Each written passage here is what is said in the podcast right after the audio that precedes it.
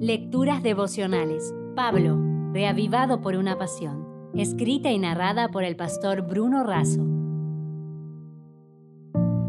Hoy es 30 de agosto.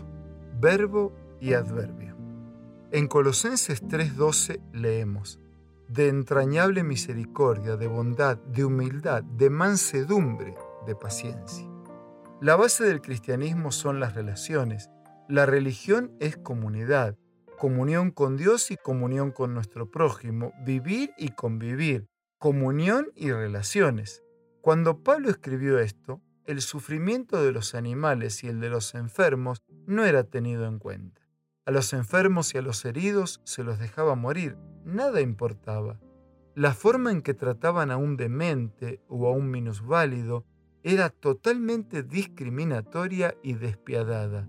La mujer era simplemente un objeto, los ancianos no tenían cabida en la sociedad. El apóstol los desafía a tener misericordia, piedad, consideración y afecto entrañable. También los desafía a cultivar la bondad. Esto es cristianismo en estado puro.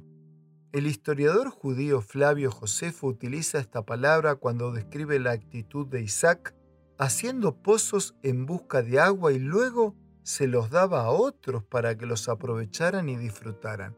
Una cosa es convidar agua y otra cosa es hacer pozos de agua para otros. Además pide humildad. No se trata de considerarse menos como persona o de servilismo. La humildad está basada en el sentido de criatura. El ser humano es una criatura del Dios creador.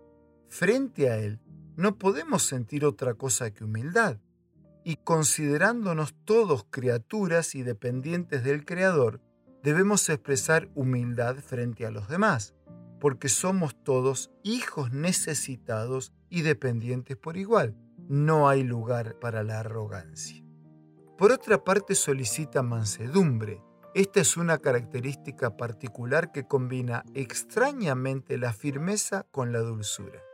La persona se controla porque Dios la controla. Elena de White dice, mansedumbre es la ausencia de justificación propia, lo opuesto a agresividad. Es una ecuanimidad dulce y bondadosa. Nuestro Salvador fue el ejemplo perfecto de verdadera mansedumbre. Por último, aconseja tener paciencia. Solo pensar en la forma paciente en que Dios nos ha tratado nos compromete a ser más pacientes con los demás. Gerson, un destacado teólogo francés del siglo XIV, solía decir, Dios tiene en cuenta nuestra vida los adverbios más que los verbos. ¿A qué se refiere con esto?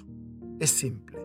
Los verbos indican acción y los adverbios señalan el modo en que la realizamos.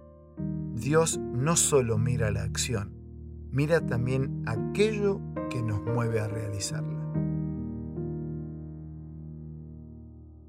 Si desea obtener más materiales como este, ingrese a editorialaces.com.